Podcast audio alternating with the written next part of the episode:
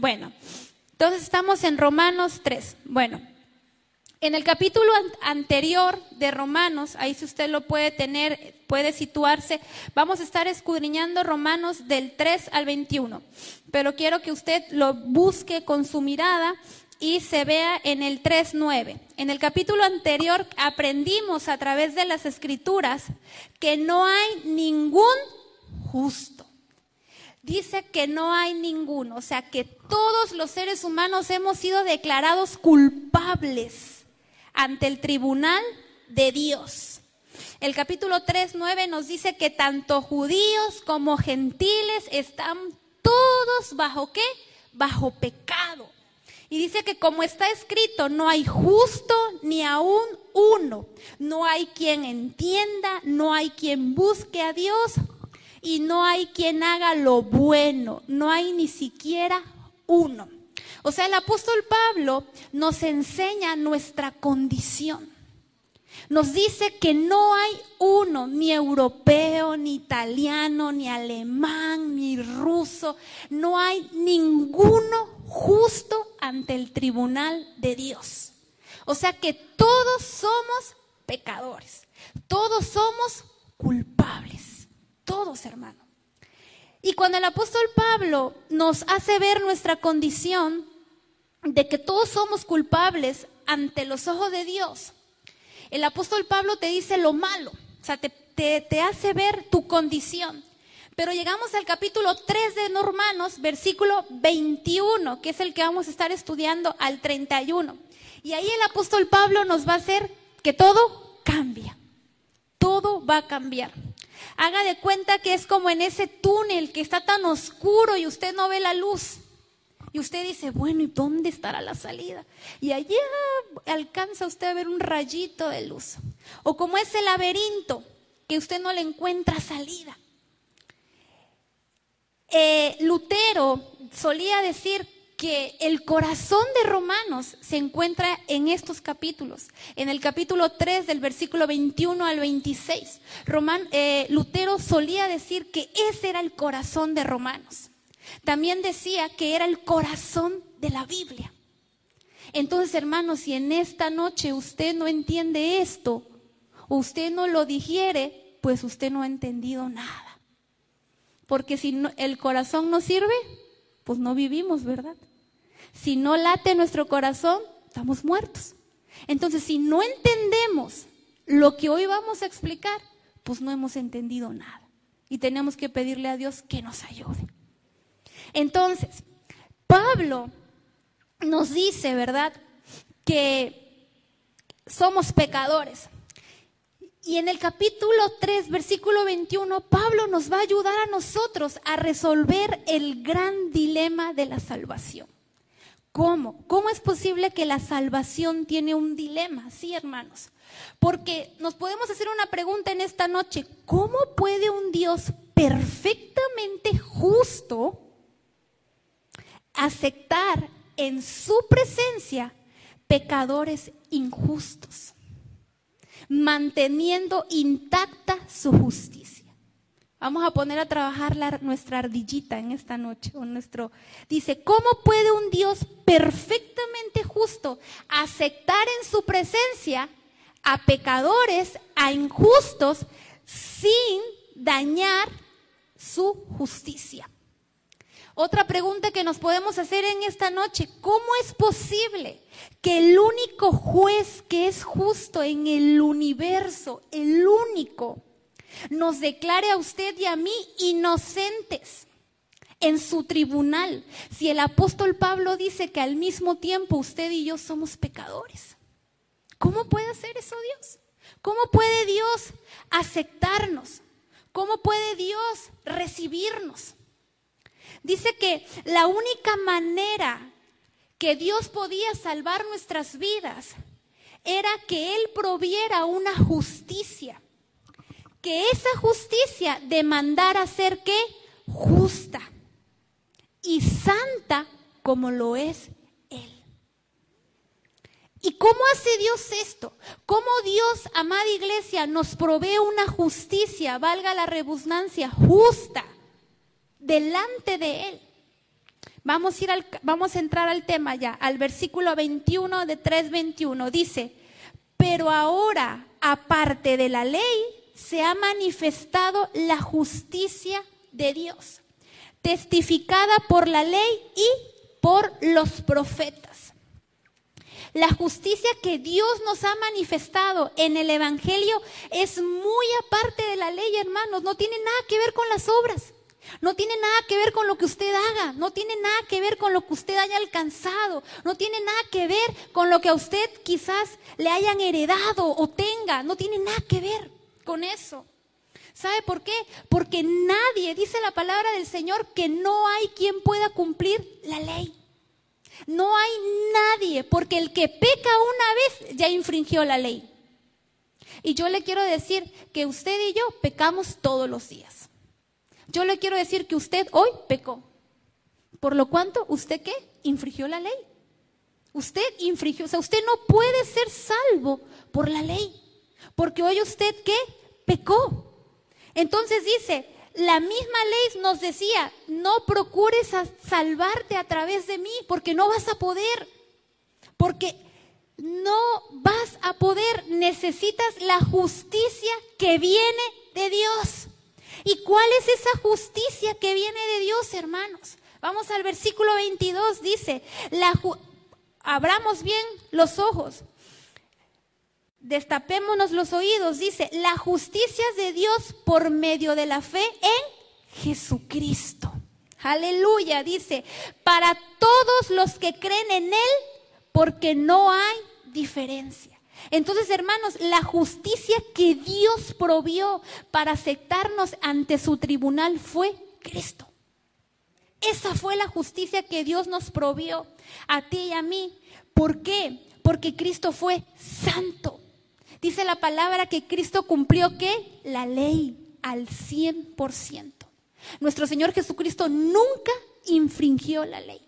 Entonces Dios nos acepta delante de su presencia a través de la fe en Jesucristo. Ojo iglesia, no la fe en la Virgen, no la fe en los santos. Es la fe en Jesucristo. Por eso nuestro Señor Jesucristo dice, yo soy el camino y la verdad. Nadie va al Padre sino por mí. La única manera para que Dios nos aceptara delante de Él es que tengamos fe en Cristo. Si usted no tiene fe en nuestro Señor Jesucristo, usted no puede ser aceptado, usted no puede ser justificado delante de la presencia del Señor y por lo tanto usted es culpable. Por lo tanto usted es culpable. La fe verdadera descansa exclusivamente en nuestro Señor Jesucristo. No hay otros hermanos, no hay otros. Por eso nosotros debemos de saber en esta noche que el camino por el cual estamos caminando es el correcto, porque es la fe en Cristo. No hay fe en las obras, no hay fe en la Virgen, en los santos, no, es en Cristo Jesús. El único que nos da salvación es Cristo Jesús. Y yo sé que muchas iglesias dicen, yo hablo la verdad, yo digo la verdad, pero aquí la palabra nos está diciendo que el único es Jesucristo. No hay otro. Ahora, debemos de tener cuidado porque el comentarista decía, muchas veces nosotros decimos, yo tengo mucha fe en Dios. Y el apóstol Pablo aquí no nos dice que debemos de tener fe en Dios. Sabemos que nuestro Señor Jesucristo es Dios encarnado, lo sabemos. Pero lo que el apóstol te está diciendo que tu fe debe de estar basada en Jesucristo, solo en Él. No hay nadie más, solo en Él. Dios el Padre ha colocado a Jesucristo como el único medio de salvación. No hay otro. Nadie puede tener una fe verdadera en Dios, al menos que no la tenga en Jesucristo. Nadie, nadie puede tener una fe verdadera en Dios al menos que no la tenga en Jesucristo. Porque si no la tiene en Jesucristo, no la tiene en Dios. No la tiene en Dios. No ha conocido a Dios. Ahora, Dios solo aceptar una justicia que fuera igual a Él, era lo que yo les estaba diciendo. Él solo podía aceptar una justicia que fuera igual a la de a Él, para aceptarnos en su presencia. Y esto fue solo a través de Jesús. Él fue el único santo, el único perfecto. Por eso es que Dios a través de Él nos acepta. A través de Él. Ahora vamos a, dice, Vamos al versículo 23. Hay otra vez el apóstol Pablo, fíjense, vuelve a ser repetitivo. Versículo 23 dice, por cuanto todos pecaron, todos hermano, y están destituidos de la gloria de Dios. Todos nosotros hemos pecado, todos están destituidos de la gloria de Dios. Versículo 24, siendo justificados gratuitamente por su gracia, mediante la redención que es en Cristo Jesús. Usted y yo fuimos justificados gratis. No nos costó. Solamente tenemos que creer en quién? En Él. En nadie más más que en Él. Nosotros entienda esto, usted y yo estábamos condenados. Haga de cuenta que esto es un tribunal. Y dice, va a pasar Narubi. El veredicto de Narubi era culpable. Ese era mi veredicto, ese era, era tu veredicto. Pero a través de la fe en Jesucristo, Él dice que nos disolvió, ¿se dice? Disol, ¿Cómo es? Disolvió disolvió, ¿verdad? Él nos disolvió. ¿Qué quiere decir? Que Él nos los pagó. Cristo pagó por ti y por mí. Ahora, la fe depende solo de Jesús, hermanos. Esta justicia depende enteramente de la obra redentora que Cristo hizo en esa cruz del Calvario. Esto depende solamente de Él. Versículo 25, a quien Dios puso como propiación por medio de la fe en su sangre para manifestar su justicia a causa de haber pasado por alto en su paciencia los pecados pasados. Hermanos, y esto lo debemos de entender bien claro, Dios castigó nuestros pecados como deberían de haber sido castigados. Dios el Hijo recibió toda la ira de Dios. Toda la ira que tú y yo merecíamos la recibió Jesucristo. No crean que Jesucristo pagó poco, pagó lo que nuestros pecados costaban, pagó el precio real de tus pecados y de los míos. Toda la ira de Dios fue manifestada en Cristo. Por eso dice la palabra en Isaías 53:5, mas él herido fue por nuestras rebeliones, molido por nuestros pecados. El castigo de nuestra paz fue sobre él y por su llaga fuimos nosotros jurados. El castigo que tú y yo merecíamos recayó sobre Cristo. Recayó sobre él. Dígame hermano, si nosotros no tenemos tanto que agradecerle. Yo no sé usted, pero cuando yo estaba leyendo esto, yo dije, Señor, gracias. Gracias porque yo merecía ese que a mí me castigaran de esa manera, porque yo he pecado, porque yo peco, porque yo te fallo. En cambio, Él era justo, Él fue perfecto, Él fue bueno y Él cargó por nuestros pecados por amor a nosotros. Por eso nosotros no nos debe quedar duda, hermanos, de que el único camino a Dios es Jesucristo. El único camino a Dios es Jesucristo, no hay otro, hermanos. Nosotros debemos de adorar, de vivir, de amarle a Él, solo a Él. Porque Él fue el que nos hace justos delante de Dios. Él es el que nos hace aceptables delante de la presencia de Dios. No porque nosotros lo merezcamos, sino es por Él. Es por Él. Por eso a veces yo siento tristeza, que a veces como cristianos no entendemos eso. Porque a veces ante los problemas seguimos creyendo en el horóscopo.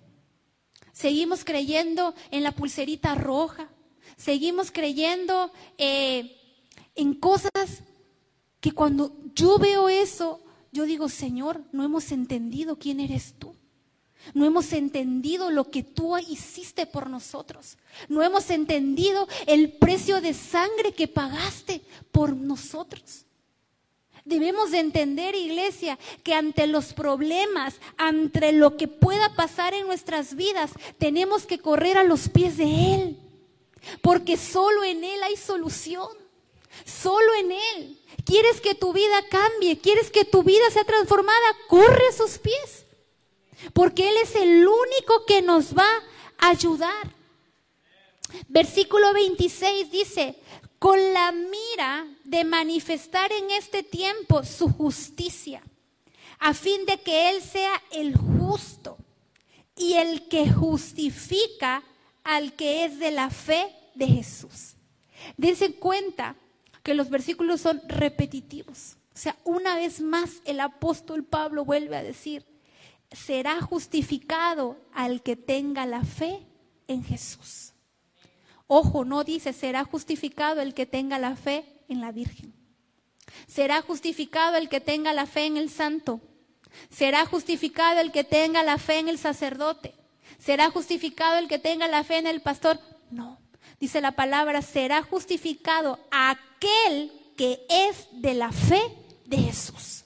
O sea, el apóstol Pablo te lo vuelve a repetir. O sea, si no lo entendimos en los versículos que acabamos de leer, Él lo vuelve a enfatizar. Dios solo nos acepta ante su tribunal por la fe en Jesucristo. Por la fe en Jesucristo es la única manera como Dios nos va a aceptar. Ahora versículo 27 dice, ¿dónde pues está la jactancia? ¿Queda excluida? ¿Por cuál ley? ¿Por la de las obras? No, sino por la ley de la fe. Entonces aquí recordemos que el apóstol Pablo escribe esta carta a una iglesia que está en Roma, pero en esa iglesia que está en Roma había romanos y gentiles. Eh, perdón, judíos y gentiles.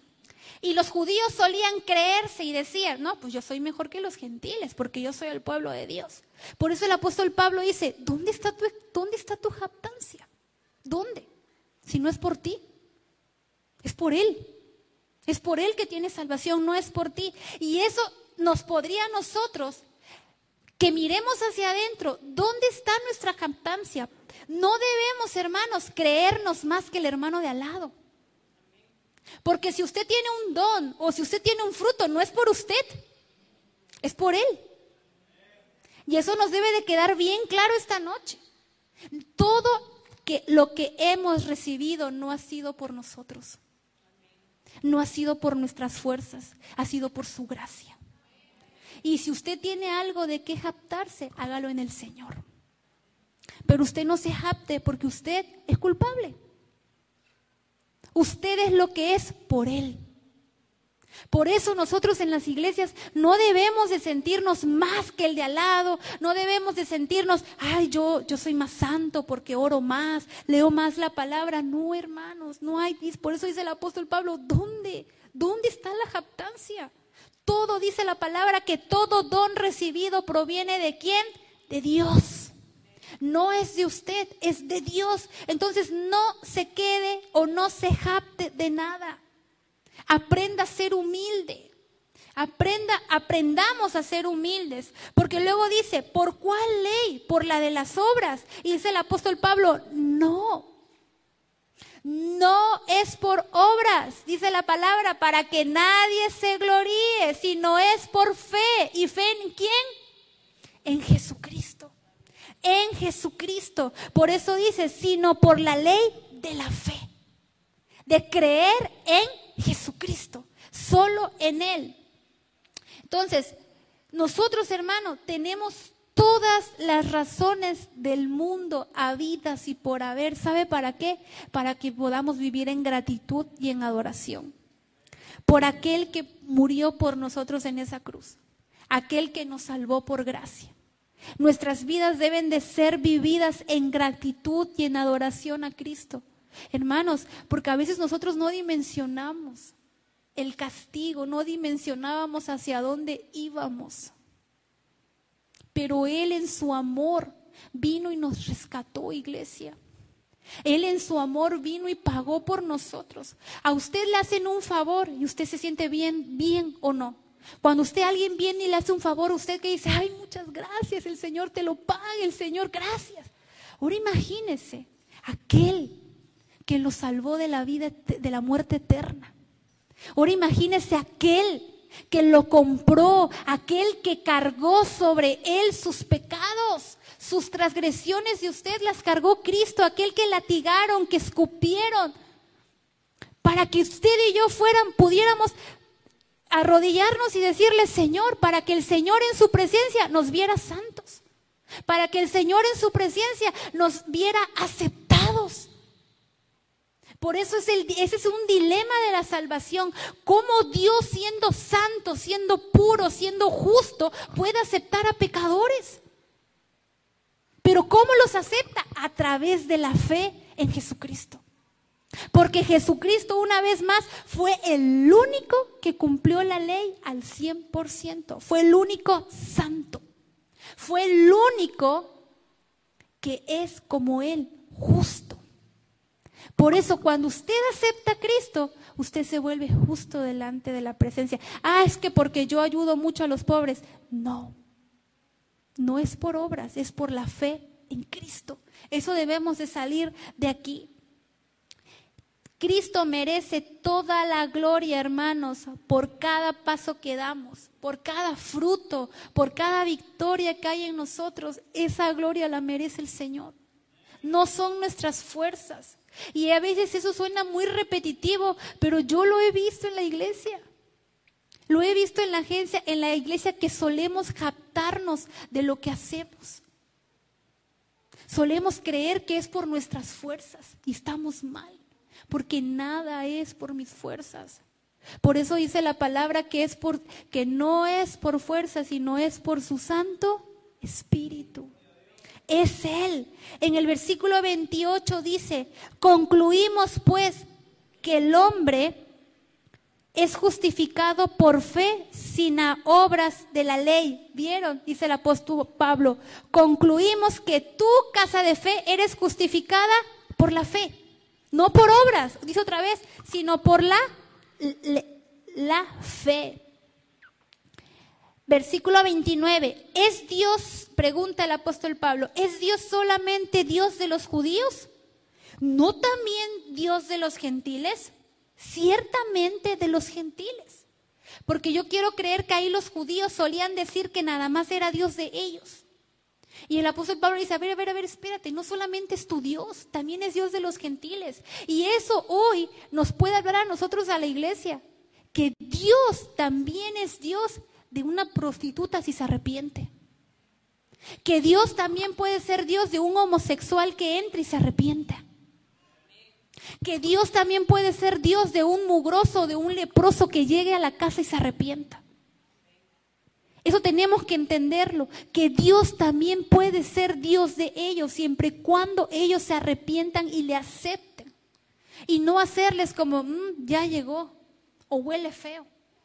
Debemos entender que Dios es Dios de pobres, de ricos, de negros, de blancos, de alemanes, de mexicanos, de indios, de todos es Dios siempre y cuando le reconozcan y tengan la fe en Cristo. Eso nos debe a nosotros quedar claro y no hacer menos al hermano que lo ves pobre o al hermano que lo ves que no avanza. No, hermanos, porque aquí la palabra nos está diciendo el apóstol Pablo, ¿es Dios solamente Dios de los judíos? Y esa pregunta es para nosotros, ¿es Dios solamente Dios de casa de fe? No, dice el apóstol Pablo, también es Dios de los gentiles. O sea, también a veces podemos decir, ¿es Dios solamente casa de fe? Y por poner el ejemplo, ¿Y es no Dios de esperanza viva? No, hermanos. Dios también es de esperanza viva. Por poner un ejemplo entre las iglesias. Porque luego, no, mi esposo no, no porque sea mi esposo, pero luego los, los pastores tienden a jactarse. En mi iglesia se predica la verdad. En mi iglesia se adora correctamente. Ya te estás captando. Porque no solamente es tu Dios, sino también es Dios de los otros que predican el Evangelio. Entonces, eso es lo que nosotros nos debemos de ir, que nos vaya quedando en claro. Versículo 30 dice, porque Dios es uno y Él justificará por la fe a los de la circuncisión y por medio de la fe a los de la incircuncisión. Acuérdense que los de la circuncisión eran los que, el pueblo de Él, los judíos. Entonces dice que Él los va a justificar no solamente a ellos, sino también al que no se incircuda. O sea, ¿qué quiere decir? Que Él va a justificar a su pueblo y, aquel que no es su pueblo, como nosotros. Nosotros no somos, no éramos su pueblo. Dice la palabra que fuimos injertados. Porque usted y yo venimos a ser qué? Gentiles. Entonces, eso es lo que él está diciendo, que nos va a justificar por la fe. Luego versículo 31, y con eso terminamos, dice, luego por la fe invalidamos la ley. Dice, en ninguna manera, sino que confirmamos la ley. ¿Qué quiere decir aquí el apóstol Pablo? ¿Acaso por la fe vamos a invalidar la ley? No, hermanos. ¿Sabe por qué no? Porque Jesucristo cumplió la ley. Por eso dice, confirmamos la ley. ¿Y cómo confirmamos la ley? En la vida de Jesucristo. Porque Jesucristo la cumplió al 100%. Él fue perfecto. Por eso nosotros debemos entender en esta noche que el corazón del Evangelio o el corazón de la palabra de Dios es la fe en Jesucristo. Ahí está la fe, ahí está el corazón. Si usted le queda duda de que hay otro Dios, no hermano, pídele al Señor que le revele, no hay ningún otro Dios. Es solo la fe en Jesucristo, es solo la fe que salva, es en Cristo. No hay otro, no hay otro, hermanos. Eso nos debe de quedar claro a nosotros y a los que nos ven por internet. Y si nosotros podemos ser luz allá afuera, Jesucristo es el único que salva. Jesucristo es el único camino al Padre. No hay otro. Él pagó mis pecados. Él cargó con mi culpa. Solo Él. Por eso cuando nosotros entendemos lo que Él hizo por mí en esa cruz, hermano, yo lloro. No sé usted, pero antes de darle gracias por la casa, por el carro, por los lujos, yo le digo, Señor, gracias. Porque yo podría estar como muchos allá afuera sin alzarte las manos. Y en tu misericordia y en tu gracia me tienes aquí alzando las manos, dándote las gracias. Gracias, Señor, por haberme alcanzado. Gracias, Señor, por haberme dado salvación. Gracias, Señor, por todo lo hermoso que hiciste por mí en esa cruz cuando yo no soy merecedora de nada, hermano, porque mi, mi condición o mi veredicto era culpable. Pero Él me hizo justa delante de los ojos de Dios. Y gracias a Él nosotros tenemos acceso al Padre. Gracias a Él nosotros podemos orar. Dice la palabra que Él rasgó el velo. Gracias a Él. Por eso, hermanos, Crea en Él. No hay otro. Lo se lo acabo de leer con la palabra. Cuando usted tenga problemas, tenga tribulaciones, no corra con el vecino, no corra con el horóscopo, no corra, ponga su fe en Jesucristo. Ponga su fe en Jesucristo, ponga su familia en Jesucristo, ponga sus finanzas, su matrimonio, su casa en Jesucristo, solamente en Él, no hay otro. Porque si usted pone su vida y todo la coloca en la fe en Él, usted va, va a poder salir adelante. Usted va a poder ganar las batallas. Porque está agradando a Dios como la manera que Él le gusta. Amén. Vamos a ponernos en pie.